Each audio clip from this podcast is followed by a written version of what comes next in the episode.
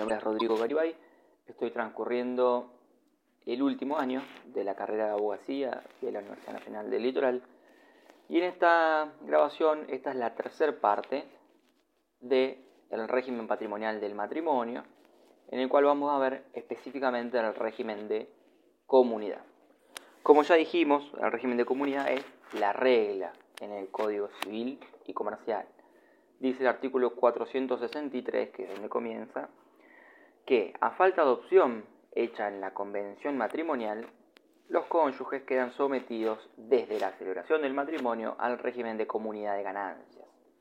La característica principal es la formación de una masa de bienes que a la disolución del matrimonio se debe, dividir entre los esposos por partes iguales. Durante la vigencia del matrimonio, los cónyuges solo tienen una expectativa, un derecho en expectativa, sobre la mitad de los bienes. En el momento de la disolución, ya en otro momento verán las causas de la disolución, se debe, se debe dividir entre los esposos por partes iguales. Esto es el régimen de comunidad. Respecto de la clasificación de los bienes propios y los bienes gananciales, es decir, entiéndase como bienes gananciales los bienes de ambos cónyuges, el artículo 464 y el artículo 465 va describiendo en muchísimos incisos cuáles bienes corresponden a cada uno con mucha claridad, por lo cual no vamos a perder tiempo en esto. vamos a saltar a lo que sigue, que es el artículo 466, respecto de la prueba del carácter de los bienes. En esto nos dice el artículo 466 que se va a presumir, acá tenemos la primera presunción, que excepto prueba en contrario, esto es una presunción juris tantum, son gananciales todos los bienes existentes al momento de la extinción de la comunidad. Respecto de terceros, nos dice, no es suficiente prueba del carácter propio la confesión de los cónyuges, y continúa diciendo, para que sea oponible a terceros el carácter propio de los bienes registrables adquiridos durante la comunidad, por inversión o por reinversión de bienes propios, es necesario que en el acto de adquisición se haga constar esa circunstancia, determinándose su origen con la conformidad del otro cónyuge. Vamos a continuar con el artículo y después lo vamos a desmenuzar.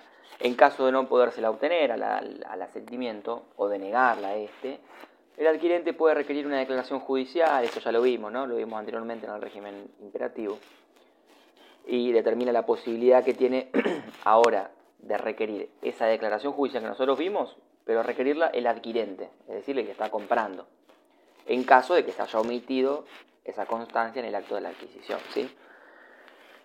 Este artículo lo que quiere decir es que la prueba del carácter de los bienes es de orden público respecto a los terceros, ¿no es cierto? De orden público, mientras que entre los cónyuges la prueba del carácter de propio, de que un bien es propio, digamos, se puede demostrar con cualquier medio de prueba. Hay que tener en cuenta que la falta de declaración del carácter de propio del bien registral en el acto de adquisición puede subsanarse de diferentes formas, como establece el artículo, y cabe recordar que, de no formularse esta declaración, el bien sería presuntivamente ganancial. ¿sí? Recuerden esta presunción, en caso, eh, excepto prueba en contrario, se va a presumir que son gananciales todos los bienes al momento de extinguirse la comunidad. Y por último, en relación a este artículo, por el principio de libertad de contratación, que rige el Código Civil, los cónyuges pueden contribuir, perdón, los cónyuges pueden atribuir la condición de gananciales a bienes que fueran propios. Esto es una liberalidad que puede hacer un cónyuge con el otro, pero que siempre debe ser realizada de buena fe y nunca con la intención de perjudicar a un acreedor exclusivo de uno de los cónyuges. Recuerden que la buena fe es un principio clave en los fundamentos del Código Civil y todos sus artículos deben interpretarse siempre a la luz de la buena fe. Hasta ahora lo que vimos es la regulación de los bienes en el régimen de comunidad. ¿sí? ¿Cómo se van a regular los bienes? ¿Cuál es la regulación que tienen dentro del régimen de comunidad? Ahora vamos a ver cómo se regulan las deudas. Establece el artículo 467 respecto de la responsabilidad que cada uno de los cónyuges responde frente a sus acreedores, refiere claro a acreedores exclusivos de ese cónyuge, con todos sus bienes propios y los gananciales por él adquiridos, es decir, su parte de los gananciales, protegiendo así la mitad de los gananciales del otro. Y sigue el artículo diciendo, por los gastos de conservación y reparación de los bienes gananciales, responde también el cónyuge que no contrajo la deuda, pero solo con sus bienes gananciales.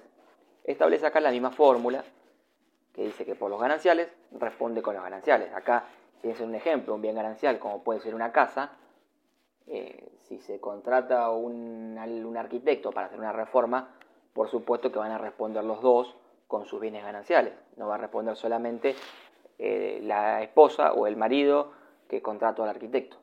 Esto es un poco lógico. Igualmente recuerden que existen hipótesis de excepción a esta regla de separación de deudas que están dados por las normas fijadas en el régimen primario que ya vimos, que son en los supuestos de necesidades ordinarias del hogar o en el sostenimiento y la educación de los hijos comunes, en el cual ambos cónyuges responden en forma solidaria por el total de la deuda, y que son obligaciones que deben afrontar con todo su patrimonio, cualquiera sea el régimen elegido. ¿sí? Recuerden que esto lo vimos en régimen primario imperativo.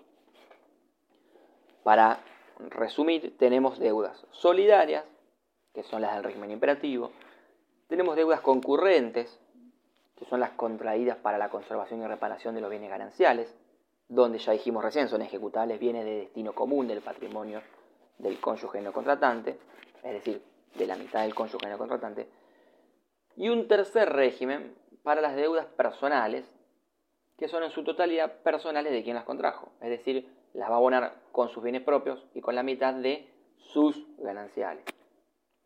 Ante la pregunta de ¿qué pasa si un cónyuge paga mal o paga de más? El artículo 468 regula el derecho a recompensa esto, ahora lo vamos a ver, no lo confundan con el derecho a la compensación, que es un instituto completamente distinto del derecho de familia, que no lo vamos a ver en este tema porque no está, no está relacionado, pero no se confunde recompensa con compensación. La recompensa es cuando hay un cónyuge que tiene una deuda personal y esa deuda es solventada con fondos gananciales.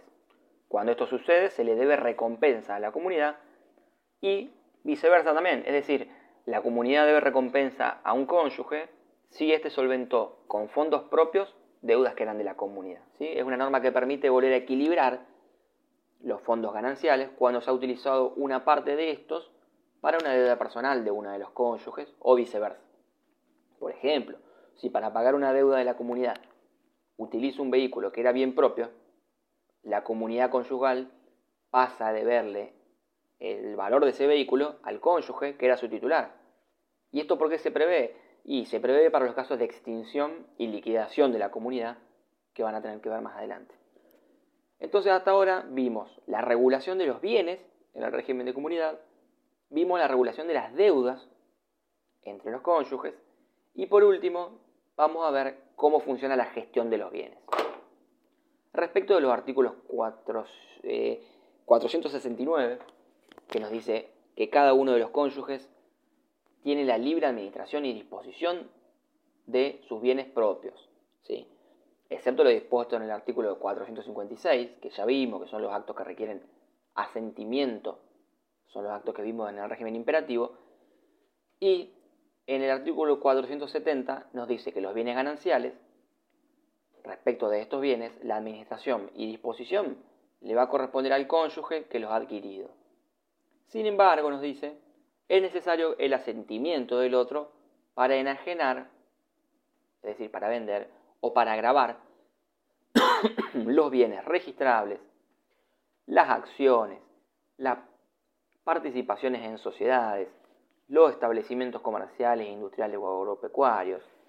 Es decir, el principio general es la libre administración y disposición de los bienes gananciales por parte del cónyuge titular, pero tiene grandes excepciones por la necesidad de preservar el eventual derecho al 50% de los bienes del cónyuge no titular, que podría haberse afectado en su expectativa, digamos, por enajenaciones o por que sean fraudulentos.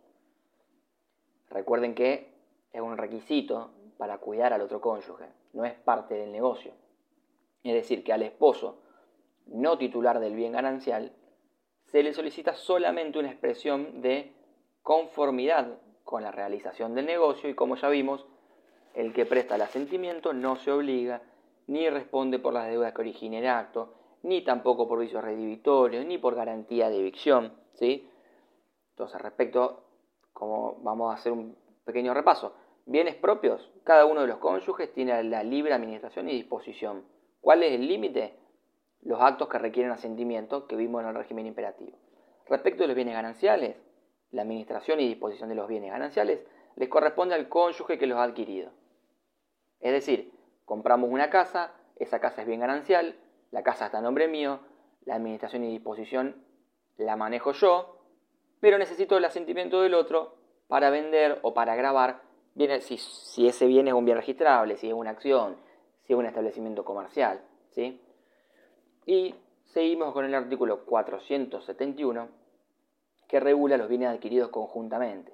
Nos dice que la administración y disposición de los bienes adquiridos conjuntamente por los cónyuges corresponde en conjunto a ambos, cualquiera sea la importancia de la parte que corresponda a cada uno. Es decir, no importa si uno tiene el 70% y otro tiene el 30%, la administración y disposición de los bienes que adquirieron conjuntamente por los cónyuges, es decir, que ambos son titulares, les corresponde en conjunto a ambos.